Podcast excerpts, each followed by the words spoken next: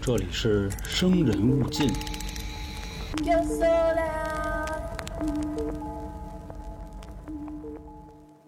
咱们平时出去旅游的时候啊，尤其去香港，大家有没有看到？就发现那个大楼都是奇形怪状的。尤其喜欢娱乐圈新闻的，大家也都知道啊，香港也出过不少的大师，大师给这些明星呢都看过。这里呢还有一个著名的大商人，姓李，李嘉诚。大家有人说啊，他不信风水，为什么呢？因为他的那个叫什么长江实业集团是吧？他那个楼就是一方块儿，对他那方块儿那跟风水有啥关系啊？规规矩矩的。实际上这里门道多了。当然了，大家现在一提到李嘉诚呢，基本上想的第一个事儿就是他那公摊面积，所有人都骂这事儿啊。不是说这个倒退几年前聊的都是李嘉诚人家怎么创业成功啊，怎么绝地反击，怎么从屌丝逆袭，从一刷碗的扫地的能变成世界首富。咱们还是再来聊一聊关于香港风水大战的事儿。大家好，这里是由春点为您带来的《生人勿近》，我是黄黄我是老航，我是李永成，啊。老航今天算是过来捣乱的啊我得学习啊。啊啊！永成，现在还有不清楚他的人呢，给大家简单介绍一下啊。他是咱们台的这个地理堪舆师，对吧？对地理嗯，地理，风水师，然后在早期的三角铁节目呢，也跟大家做过很多内容，讲过龙脉，讲过阴宅，讲过阳宅。未来呢，咱们还会重新把之前的桃花招财都和大家说了。然后《生人勿近》这张专辑呢，之前我们聊过荔湾广场，聊过日报大厦，聊过朝阳大悦城，还说过哪儿忘了啊，反正就那么几个地儿。嗯，啊、之所以有一段时间没有更新啊，这块儿也在《生人勿近》里和大家说一下。原因呢是永成做这个行业，大家都知道有这么句话，就是天机不可泄露啊，或者说他们这行给一个人的运势在讲解的时候是容易得到反噬的。对，就多多少少会有一些消耗吧。嗯，嗯，那阵子呢，永成也年轻啊，这个腰子也什么都好，肾气足，一天基本上能接个五六个，早上俩，下午俩，晚上一个，就这么接着接着啊，直接给我这哥们儿给接废了。一开始还不好意思跟我说，说老黄，我这个挺忙的最近。我说你忙啥呢？说嗨，给我来这么一句。啊，后来随着时间啊，有好多听众说说怎么现在约李老师这个批个八字这么久了？我这一问才知道，永成说最近那个身体不太好，啊，消耗太大了。后来呢，也是出于这个对哥们儿一个负责的考虑，所以咱们暂时就停了一段时间。然后也趁着这段时间呢，永成也继续深造。这块儿也可以打破某些谣言啊，说我们是什么分赃不均啊，什么闹掰了都没有，并没有，放心啊。春点从来没因为钱的事儿打过架啊，啊基本上都是因为因那屁事儿，你知道吗？什么这个今儿这菜剩了，然后桌子上这土没擦吧，然后麦克风没给我摆好位置，这基本上都因为这个。行啊，这是给咱们新听众解释一下，老听众也都知道怎么回事了。所以今天呢，咱们继续在《生人勿近》里专门聊一聊世界各地的一些所谓风水布局啊，嗯或者风水大战。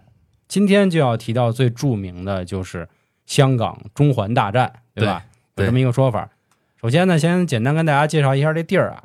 香港有一个著名的港湾——维多利亚港，哎，对，还有一电影也叫《维多利亚》，不过那是一 B 级片，讲的是买房的一个恐怖片的事儿。这个也推荐大家去看一看。我虽然不懂风水啊，但是大家从小一定都听过一句话，叫所谓“这个依山傍水”，就一定是一块好地方嗯，啊。因为咱们这个人类起源的时候没有水喝，那基本上也就算昆了。黄河、长江，这都孕育了很多的有牛逼的民族，其中就有咱。对，包括世界各地也一样。那么刚才我提到啊，有人说这个李老板，人家没有信风水，人不搞封建迷信，为什么？因为他这个楼是一方块儿嗯啊。，那咱再来说说，因为这个地儿啊，这个楼特别有意思。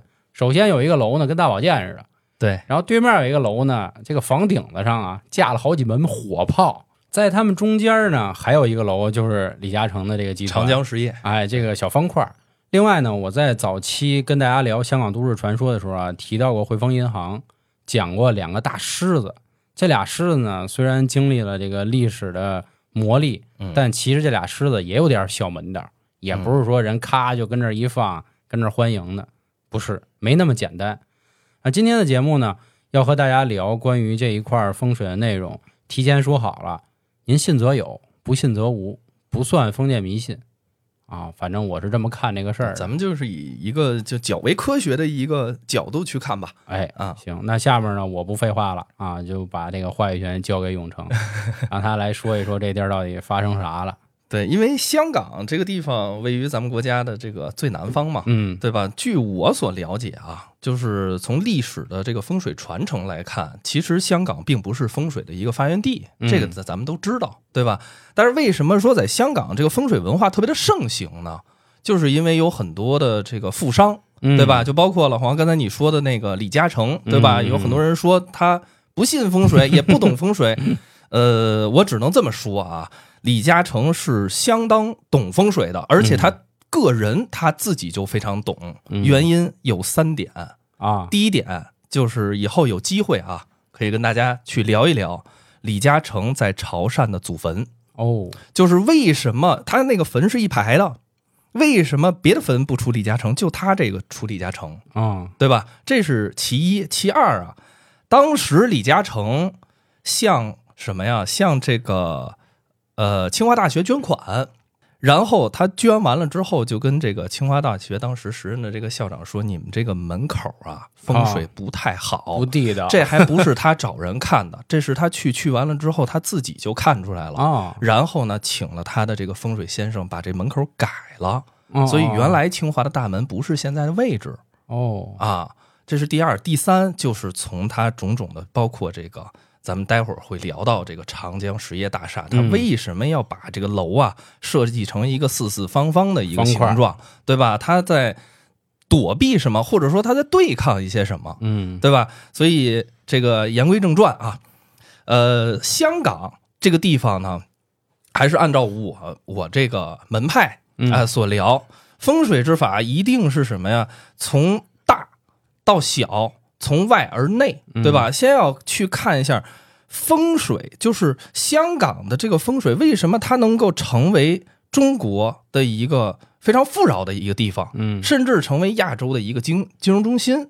它一定有它的一个原因在里边的。永成，你先介绍一下你的门派，咱给新听众也知道一下啊，对，呃，我是师承杨公风水这一脉，我的老师呢分别是曾家和廖家，还有刘家啊，哦，都有涉及啊。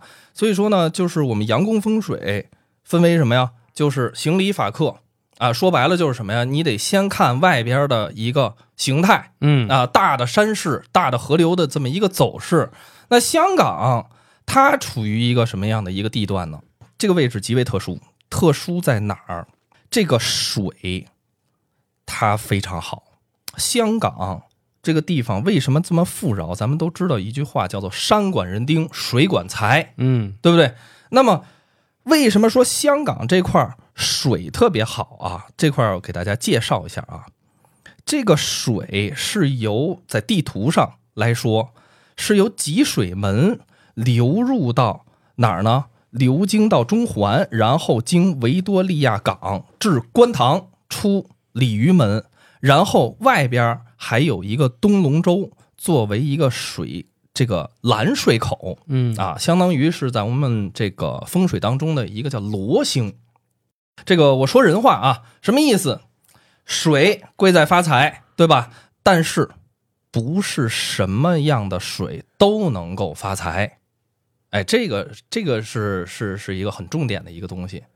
水冲过来，先发后败；水顺着塘直泻，叫牵牛水嘛。牵牛水出去的话，那就至老孤贫无依了，就没钱，对吧？但是香港这块的水，它经过了这几个地方之后，它走了一个什么形状呢？走了一个 S 型，贵在弯弯曲曲。这个就是咱们风水当中所讲的一个叫做什么九曲水。九曲十八哎弯，九曲水，水要弯弯曲曲的来，而且真正它好风水在于哪儿啊？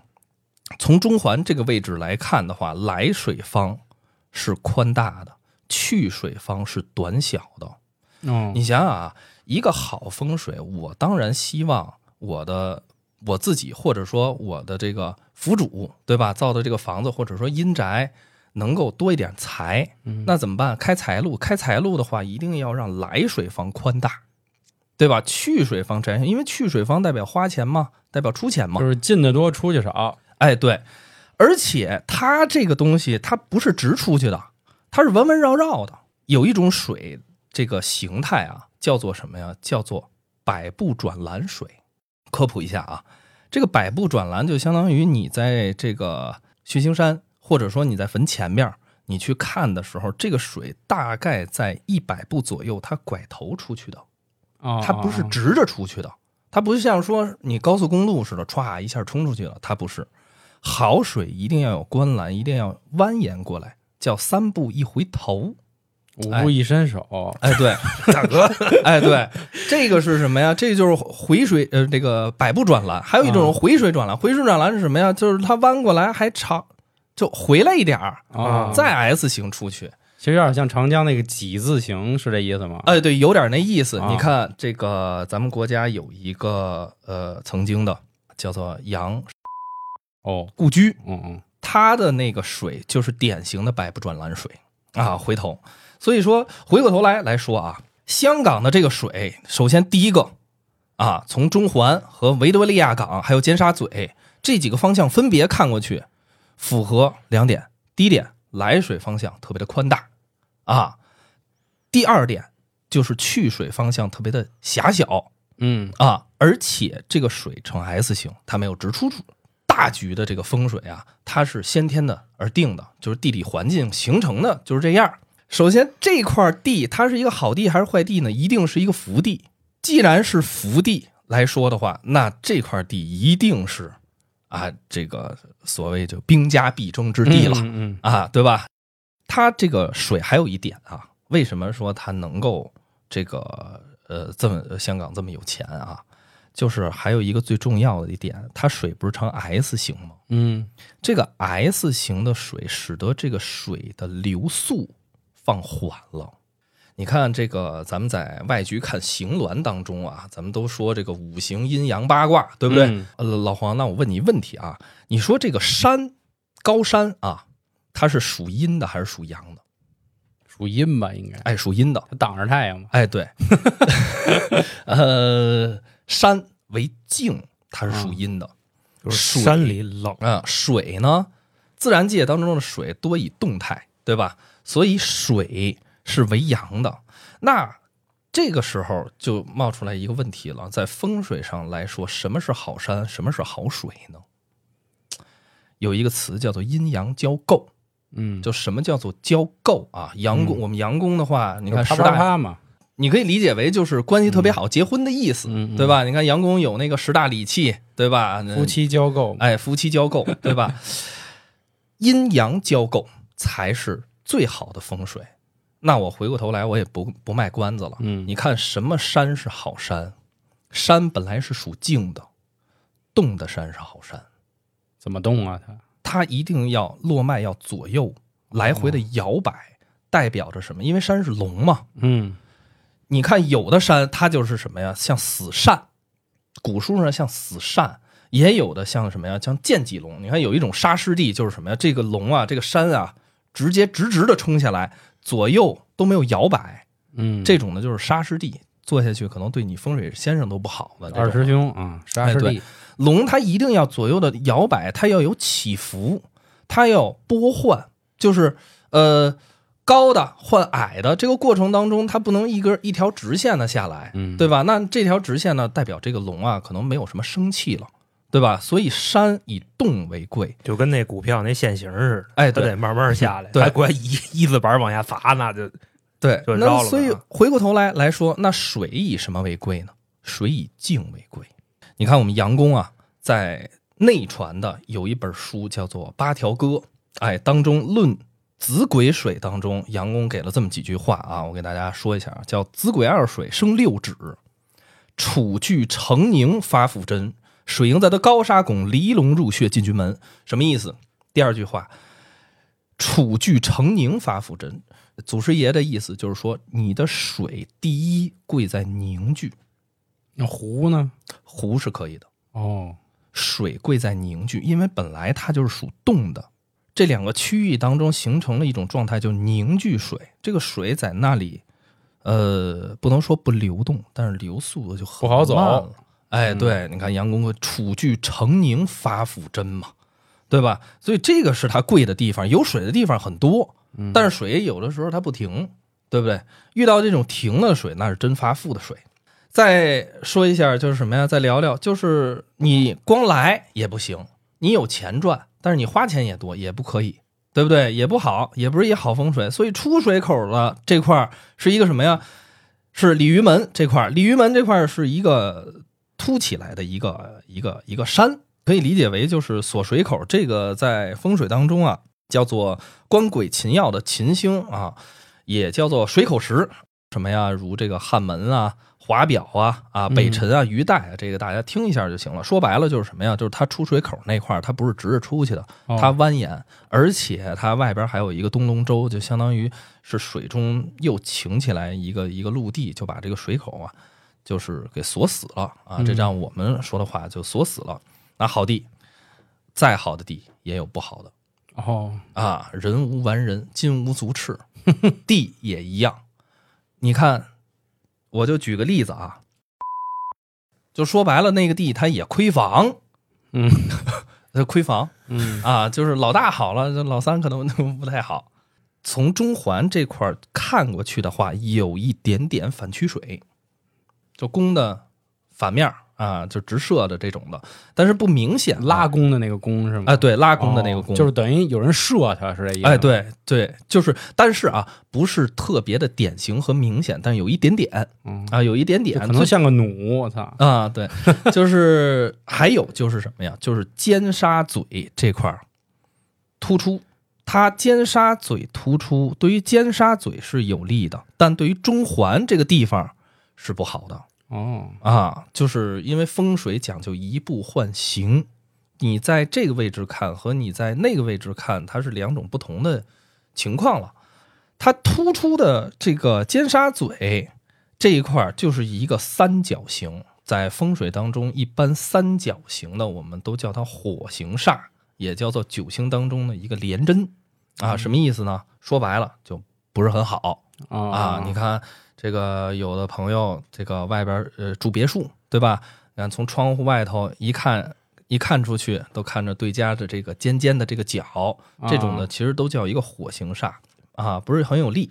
尖沙嘴相当于这个这个三角形啊，是直冲着中环的。论的话，这块儿就是论孙丁啊，论先发后败。但是啊，网上也这个也有很多的这个这个呃国国师师自媒体账号吧，啊啊，自媒体账号吧，他们就说说这个尖沙咀这块儿就犯了风水当中的这个三煞啊，完了之后呢，这个又又又说了一下，说要想富啊，斗三煞，先修哎路啊，对吧？完了之后呢，就说这个怎么斗的三煞呢？其实这块儿啊，呃，也想再再再这借咱们这个机会说一下啊，这个三煞啊，不是地理上的三煞，这个混淆概念了。哦，对吧？呃，这个风水当中说斗三煞，斗的是什么三煞？斗的是择日当中的三煞，其实不是三煞，是五煞，分别是什么呀？分别是灾煞、劫煞、岁煞，还有中间两个，那个叫夹煞，一个叫伏兵，一个叫大祸。斗的是那个，就是择日子当中你要避开三煞啊，年月日时三煞，在选地在大局的这个风水当中是没有三煞这么一说，至少我没有听过。嗯，啊，这个有点混淆了。好在哪儿呢？就是发财，对吧？嗯那不好，不好在什么呀？不好在它确实直冲了啊，就是这个怎么去消纳尖沙咀这块儿，呃，这个不好的这个因素，对吧？你不能因为说有一点点儿缺点，呃，就不用这块地了，那是不行的。你看我们阳宫分为四种，叫做行礼法克，嗯，这个法就是做法，你大局有了，对吧？这块是一个好地，但是我怎么把这块地，我要用好的东西，我要避开不好的东西，这个咱们不是说叫趋吉避凶嘛，嗯，对吧？所以他怎么进行做法补救呢？就是他这个汇丰银行哎，这个哦中环大战的第一家银行，第一家啊啊，先去那儿，先发现了，哎，觉得说，哎，这块地不错，对吧？然后呢，汇丰银行先在那儿盖楼。当时汇丰银行它只需要两万平米的这个建筑面积，但是他买了五万。哦，为什么买五万呢？要造喷泉啊，呃他倒没造喷泉，嗯他把前面这三万三万平米啊改成了一个公园儿哦就是皇后像广场。哦，这也是他们盖的呀，感情对，哦，你说为什么他要把前面这一个地带改成公园呢？或者说里边会有一些水呢？就为了让人也能过来，对吗？呃，起到一个缓冲的作用。哦哦哦，就给它挡着点儿。因为尖沙咀这块后来它填海了，嗯，尖沙咀的白虎方向又多出来一块，这个三角形包括这个凸出来的，相当于一个小半岛一样，嗯是直冲着中环的。那这股说白了，咱们用通俗点来说，就是煞气。啊，你消纳是消纳不了的啊，你不可能把尖沙咀给填平了嗯啊，对吧？那怎么办？只能减弱，靠什么减弱呢？水可以减弱，还有就是树，哦，，哎，就层层的这种树，我当公园里的人呢，花草树木，哎，对，花草树木，完了之后带一点水，起到把这个说白了煞气吧。嗯啊，就是能够起到了一个缓冲作用，就把它的刚硬之气，相当于它一个拳头，邦当先打在了一个棉花上，棉花上，软化了，哎，你就打不动我了，对吧？所以说这一块是一个什么呀？就用地的一个做法了嗯啊，包括有了这个，它减弱了，还有没有？还有，对吧？它气肯定是往里冲的，那怎么办？就就是黄哥你刚才说的这个啊什么呀？门口这俩石狮子嗯，啊，不是是铜狮子，对吧？后来呢又印到这个港币上去了。对对对，对吧？港这纸，这两个 呃，这个石狮子啊，较劲啊对，咱们也也都知道中间这个到时候可以听我那单人节目去啊哎对这块可以跳了，就是这个石狮子嗯也是起到了一个什么呀？先减弱，公园减弱，石狮子有一定对抗，嗯，哎，对吧？但是你对抗完了之后还是不行，为什么？因为你毕竟它的这个杀很大，它是一个岛啊，不可能说就俩石狮子冲着它，完了之后就没有了，那是不现实的，对不对？所以呢，这个汇丰银行的这个设计师啊。啊，是一个外国人，我、嗯我认为啊，他也参考了一些中国这个风水的文化，他估计边上就有国师跟那儿待着呢，哎这俩人一块儿这方面的对吧学的，所以他设计这个大楼啊，他一层就放空了，哦，什么都没有。哎，两边前门和后门啊是对着敞开的，啊，就就冲过去了，就是冲的。一来就出去了。一般来说啊，我们讲就是这种通透的，不是不善于留财。对你对吧之前说过，哎，就是你比如说开门屏风什么的，就看看见窗户，对吧？啊你这个相当于过堂风，对对就把这个屋里的气就给吹走了，对吧？嗯，但是你说他为什么这么放呢？因为他过的这个相当于是呃煞气吧，啊，对吧？这种无形之中的这个这个东西，它就能够让它从一楼啊能够穿过去，嗯，对吧？但是公园缓冲，哎狮子对抗一部分，哎对抗一下还留下那点儿，您就走吧。哎，对，啊让它能穿过去，但是你也不能让它都走，为什么？因为它煞气过来，煞同样也是一种财，这确实是我们八条歌当中啊，论深水有一句话叫做“深水何局望丁财，少年发达逞豪迈，卯龙深水千身相，化煞为官登将台”。这个杨公就说了，哦就是你煞，你要是用好了，他发的财要比你中规中矩的这种的哦还要多。所以说这个风水啊，不是说谁看两句就会。你就说节目做到这儿了，永成嗯背了多少口诀，多少诗？不是是就这四句就张嘴就来，对对对对对，真这个行啊兄弟们，这个就多说一句啊，听到这儿也给大家先缓缓消化消化。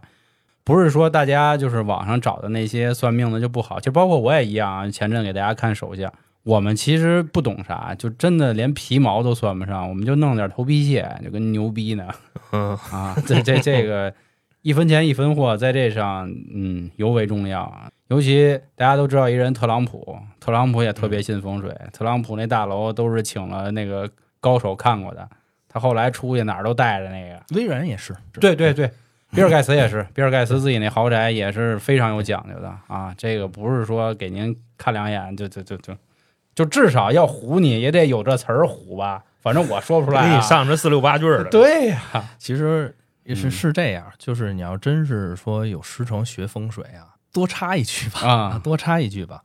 你要真正学风水，不是说上来就告诉你怎么做，怎么，一般都是，哎，师傅，我今天学哪个口诀，阳宫啊背的东西特别的多，我们的理特别的多。人家师傅不是说，哎，告诉你这个该怎么，不是上来给你写一个，就是先修内经，你相当于你比如说那个就心法，我第一句学那口诀八煞：坎龙、坤兔、镇山猴、寻鸡、牵马、对蛇头、艮虎、离珠为八煞，宅木、逢之、一起秀。人家不告诉你怎么用，哦，你得先背。嗯，你背好了过来，哎，师傅背好了，背一遍，好，我告诉你怎么用哦，啊。啊，然后你要真正的说什么呀，还得带你去老坟旁边磕头，哦，啊，就是沾沾气是吗？你得保证不能泄露，哦，哦守密哦，哦，啊。就是有一些口诀，就是你可以背，你不能给人讲明白了，他他不会让你拿纸质的东西出去的，哦，哦，也不会让你拍照的。哦，你知道吗？就是就是口述，口述完了之后，你写写完了之后背，嗯。背完了之后就撕。哦，就这事儿挺要命的。其实啊。之前我看好多中国有很多东西都是口耳相传的。嗯，啊，很容易说到哪一辈儿突然就断了，对然后因为他三辽传过来的代代都守密，所以说就是有的一些核心的口诀还会带你去一个老坟哦旁边发誓。行，中场休息结束，他说白啊，他就让这个煞气从一楼过去了嘛，嗯对吧？但是你得留一点儿，那怎么留啊？开一扇门，就是做了点儿手扶梯，就把这个气要留住，引上去了。上去了，哦对，引上去了。大楼啊，做成了一个什么呀？八层，是一个中空的，就是天井，哦，能让这个气呀、能够上来一再往，上走点，就是让他出去大半部分，但是呢，就留一点点在这儿，哎，就搞点钱。就是水蝎子不怎么着了，就嗯哎哎，对，但是呢，网上又说呀，说什么呀？说这个汇丰银行这个是一个什么呀？网上说的啊，不是我说的啊。网上说这个是一骑龙哥，哦，这什么叫骑龙哥呀？就是这个龙啊，从这个尖沙咀下来之后潜下去了，潜到水底下再冒头嘛，对吧？哦这个潜龙嘛，潜龙正好坐到这个骑龙阁上。我认为这个说法，嗯，呃，不对。哦啊，不对，为什么呀？因为这个穴分为三种，上中下嘛。你看我这个真正的骑龙阁是谁呀？是伟人啊，那个穴就是天穴，很高。就你想想骑龙是什么意思？骑着龙，那肯定是在龙上边嘛，哦对吧？哦骑龙啊，对吧？所以说，那山为龙的话，你看十个贵穴九高，感觉还就是还在往前走，哦但是有这个气脉在中间停了，他在这儿做穴，啊，做了一个天穴，所以这个就不是骑龙阁。呃，汇丰银行造好了，人家挺好的，相安无事，对吧？八十年代的时候，这个汇丰的这个亚太总裁，嗯你看说是喝完酒就说说这个汇丰银行啊，牛逼在这个香港的这个高楼里边风水是第一的哦啊。就说完这个麻烦来了。哦哦，就别牛逼是吧？啊，就密则成，宣则细 啊，就不要太太太这个张扬，对吧？嗯麻烦来了是谁呢？就是这个香港中国银行大厦嗯嗯啊，这才是咱们这个香港风水大战挑事儿的主角儿。就那大宝剑是吧？哎，对，大保健就是中银大厦。嗯当时呢，这个港督府啊，把这个这个旁边的一块地啊，就卖给中银了。这个中银呢，也没有多少钱预算，就哦一点三亿美金。哎，就这样呢，就在那个年代，在香港造了一个第一高楼，就是中银大厦建成嗯啊，成为了一个这个最强的搅局者。他怎么搅的这局？我们讲有其形必应其势，山峦也有其其形态，嗯对不对？在市城市当中没有山怎么办？就高楼的形态，它也可以算作一山。它造成一什么样啊？它造成了一个像三棱钢刀似的，嗯就跟那军刺似的，是是是，对吧？三棱刮刀嘛啊，那你说这种形态啊，在在这个外局在峦头当中，是一种好的形态还是不好的形态呢？呃，是不好的形态。为什么？它是一节儿高，中间还斜下来一块儿，你要说两边都高的话，那在外局的话，可能就是贪狼星，那还发贵的哦，啊。但是这个形态就是贪狼和廉贞的一种，我们叫做破体。你看在外头，就看这山不美观，怎么发现这山露骨，石头特别多，完了又崩坏的这种的，嗯我们叫破体。这种的都叫做破军星，不能够靠，也不能够向。哦哦，这是什么呀？就是既不能在背后，也不能在前面，就是你看着他就发凶势。这不是我说的哦，因为他三轮嘛，就这怎么它都能拉着你？这这种形态就是有问题的。你看杨公啊，在《纸迷赋》当中叫做“明堂宽阔，初代伶仃，前山崩破，葬下生祸”。人家老祖宗就告诉你了，如果前面有这样的山，如果你在这儿安坟立碑，葬下去就有问题。你不能够用一般的这种这种风水的思维去考虑了，对吧？你比如说我们在外头，我看着这山了，我可以绕开它，嗯，我不在这儿做了，那这块肯定没地，对不对？你不能把它拿钩机铲了，嗯对吧？而且这种东西都是要命的啊，这个够狠的，对这个就是大家可以理解啊，这个这个市面上很多的这个风水老师就说什么呀，这个壁刀煞呀，嗯天斩煞呀，其实古书上没有这些煞啊哦，这都都是延续。但是呢，它确实是一种外煞的一种破体形态了。它外形不美丽，但是它在你的吉位来说的话也不吉。如果它在凶位的话，可能凶上加凶，凶上加凶。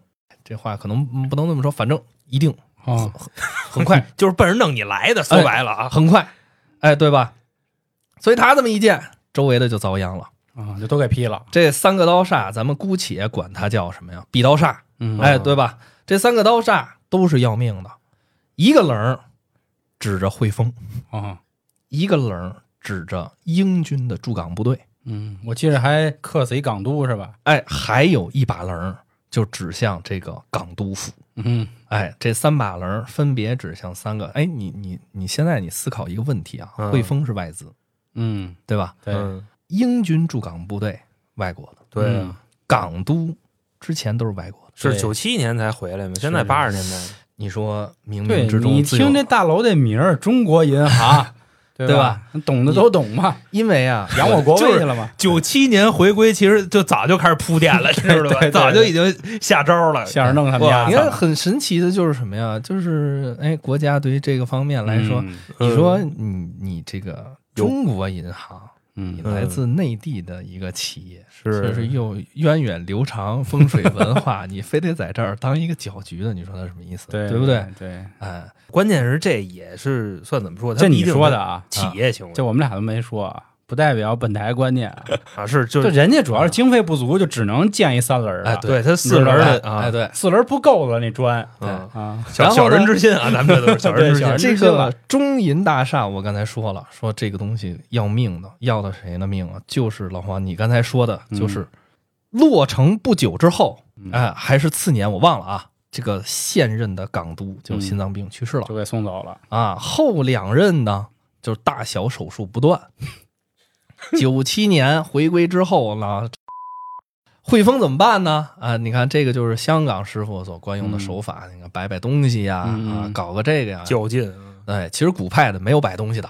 哦，啊，我之前也说了，就没有摆东西这么一回事儿，就只不过夜里找一钩机偷摸给你拆了。对，只不过现在就是取它的取它的形，有这个形，完了之后有那个像了嘛，对吧？他搞了，经高人指点吧，啊，真是高人，啊好家伙他！在这个汇丰上边啊搞了两门大炮，对，你就说啊，好好的一房子，嗯房顶子上塞俩炮，你告我意思到底是什么？这绝对是跟玄学有关系的呀！嗯，火炮，我以前的外，我操，我也想这儿了，我以前的外号是火炮，牧师了，操！嗯对，因为以前的这个呃，现在也有很多这个电电视剧啊，就说这个部队的炮对着哪儿不吉利，对吧？对对所以说呢，他那两个炮他妈糊嘴都不能冲着人啊，还真是是吧！你给炮冲上 冲上中国银行那楼啊啊，主要是中国银行你先发起的这种不良的风水战争。啊啊！我们一般做风水啊，就是你不仅仅说你要把你自己做得好，你不能让隔壁的或者周围的就是太不好。关键你看那模样，他就是奔着干你来的，就说白了就是过来挑事儿的，那怎么办啊？那你妈那人家采取的一种方式也跟你对抗，啊，嗯对吧给你架炮，明白哎，对，所以说那一个刀还有一个炮，嗯对吧？就两个，他俩先干起来了。嗯中间还有一个乐事儿，就是什么呀？就是这个香港刮台风嗯，啊，把这个这炮刮飞了是吗？呃，把这俩炮啊，就是刮歪了，刮歪了啊，对对对，又朝朝着港督府了，又对他朝着哪儿了？朝着这个渣打银行了嗯渣打啊就他们俩弄起来了。啊！对，不渣打呢就急了，渣打这个这个就起诉，嗯就就跟这个汇丰银行啊说，还糟践我们，哎，对，就起诉了啊，说说你限必须得限期整改，跑挪了，哎，对，因为当时啊，这个中银建成了之后啊，这个汇丰银行的业绩和股价双杀啊啊，在金融学院来一戴维斯双杀，对吧？直直接就给干懵了台球界的杜蕾斯啊，所以没辙了，搞俩大炮。啊你看他俩打着打了，完了之后呢，后来为什么叫大战呢？嘿，就有李嘉诚的事儿了。嗯就是咱们之前在这个刚开始咱们说的这个长江实业大厦，嗯这个李嘉诚是一个纯粹的一个商人，虽然我嗯。对他的一些行为并不认同吧，啊，但是人也是巨富，对吧？那谁谁都不认同，谁都不认啊同公摊面积，对对公开贪污的面积嘛，啊是。这不是我说的，这是黄宏老师说的，啊，嗯，在春晚小品上说的，嗯哎，真好，啊，然后呢，这个长江实业大厦是怎么一回事儿啊？是这个港督啊给李嘉诚出难题，他给的这块地啊，就在中银和汇丰中间那块地，就多损呢，是吧？一边是大炮，一边是大刀啊啊。刚开始李嘉诚，我认为他心理活动应该是挺挺美的，啊，就我去你，后来后来一听说是这块地，星星你个星星，对也犯了愁了，对吧？因为相当信风水嘛，对吧？嗯那怎么办呢？你说是对抗好还是防御好？现在肯定我觉得是防御了，结果是一个防御，嗯，对吧？那你要说对抗腹，背受敌的话，嗯，很难了，你一边跟中银对抗，对对，一边跟汇丰对抗，嗯。而且主要是人家两个也没招你，没对，关键你还是挣钱的，对吧？这俩都是银行，对，那怎么办呢？就是他一定就是他的风水先生啊，啊，给他支招是什么呀？就是把这个楼啊，咱们啊，就是我我猜测啊，猜测这个对话猜测啊，俩人跟那抽着烟，就嘉诚啊啊，咱们啊也别跟着，你看中国银行对吧？嗯汇丰银行，对吧？嗯汇丰银行别牛逼了做地产，咱们别跟银行对着干了，对，你得贷款呢，还得 对吧？所以说呢，咱们啊就退一步啊，嗯这块地呢是好地，咱们也得用，哦对不对？那怎么办呢？你就按照我说的做，嗯啊，你呀、就把这个楼啊，你就盖的这个四四方方的嗯啊，然后怎么防炮和防刀呢？你看这个李嘉诚的风水先生就给李嘉诚出招是吧？嗯，你用防弹玻璃，哦，所以就这风水还能与时俱进呢，是吧？防弹玻璃防弹玻璃，这个香港的风水先生啊，特别注重就是这个具象化、就形化。啊明白明白，对我们可能说有的时候用，但是这东西用的确实不多，我们都是讲大地理呢。我以为是就往那墙里头多铺点那什么呢，就是盖军的衣什么的，啊，就防砍。对，那你想想防弹玻璃，既能防炮又能防刀，对嗯。对。吧？金丝软甲了，好像。啊，它所所以长江实业大厦的这个玻璃幕墙全都是防弹玻璃，嗯。而且它把这个类似正方形的这个楼啊，从上边看去，它把这两个角对着这个刀嗯。和炮。你想想，这刀和炮不是在这儿正打着呢吗？嗯中间出来一个，完了之后有一个棱儿啊，对着这炮，对着这刀。那为什么要棱儿对着呢？说白了也是，他俩不是交战的吗？你可以理解为啊，我也参一手呃这个不严不严谨啊，嗯就是两边对战呢，这儿有煞气，那怎么办啊？它棱儿不是成九十度的吗？嗯让这个就可以分开了，嗯哦对吧劈开了嘛就相当于是裁判中间调停了啊，啊。你或者也可以理解为，现在我把棱儿冲着你，这不也是跟你较劲的吗？啊，对，啊，所以说呢，就是他这一刀煞他这个楼就是这么建的，建完了之后一直相安无事，就变刘备了。啊，对，左啊我也我也想的是那个关羽张飞跟这儿打呢，他过去掰去了。对我们那个开卷无益也更新了啊，开始说三国了，大家记着啊，开卷无益啊。开卷无益。对，所以说你看他在中间的话，一直也是相安无事嗯嘛，对吧？这个呢，就是他这个呃长江实业大厦，是是，我也看有一说法，说他四四方方防弹玻璃就代表着盾牌，也是就盾啊，牌有这个意向，有这个个意向，嗯对，有这个意向。然后呢，还有一个呃，花旗银行大厦啊啊，这个花旗银行啊，在哪儿啊？在中银的旁边就是那刀旁边儿。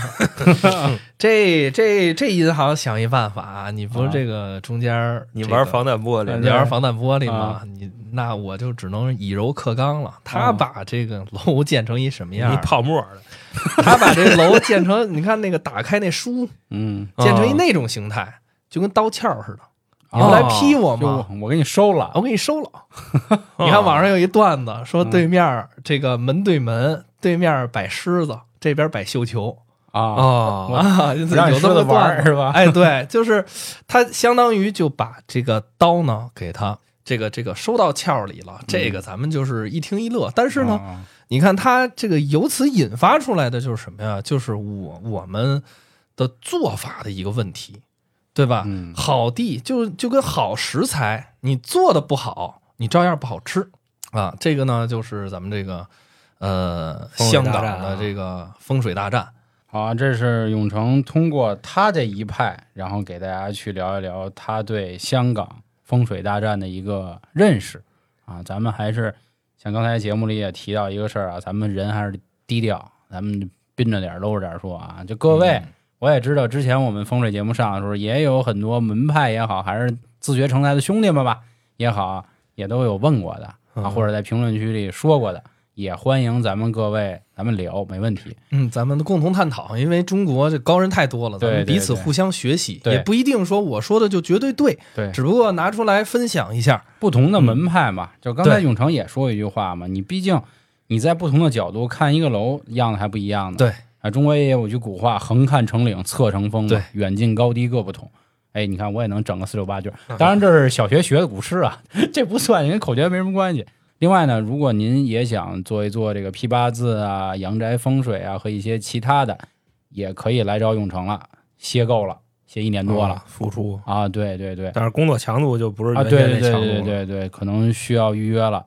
然后方式呢，您关注微信公众号“春点”，回复“风水”两个字，其实跟以前的一样，嗯到时候获取相关的方式，咱们可以继续聊一聊、探讨。还是那话啊，这个都其实是为了大家好，甭管什么星座塔罗呀，什么这这风风水这那手相啊，什么来着，山医命相卜的是吧？啊都是希望每一个人大家都好，就这样，行吧？那关于今天风水系列啊，就跟大家说到这里，咱们下次可以让永成说说这个李老师，哎，永成也姓李，叫李总，嗯，李总的那个坟怎么这一排咔就出这么一个块蒿子，那个，嗯挺，等等，挺牛逼是吧呃那个真的是，牛逼，就是那个那 就那个坟啊，我我我提前剧透一下，就那个坟，就是让我彻彻底底我就服了，就服这行了是吗？就是服。我刚才不是说了一些口诀吗，就是我操的嘞，就是底蕴，哎，就是 就是永城现在都说不出话来就是李家坟，呃，不是 李嘉诚的这个祖坟堂前是艮水来，艮水就是牛逼，最发福的水，到时候给大家讲，好吧艮？水啊，行，那咱们就期待下一次节目啊、那今天感谢各位的收听，咱们下次见，拜拜。拜拜。拜拜。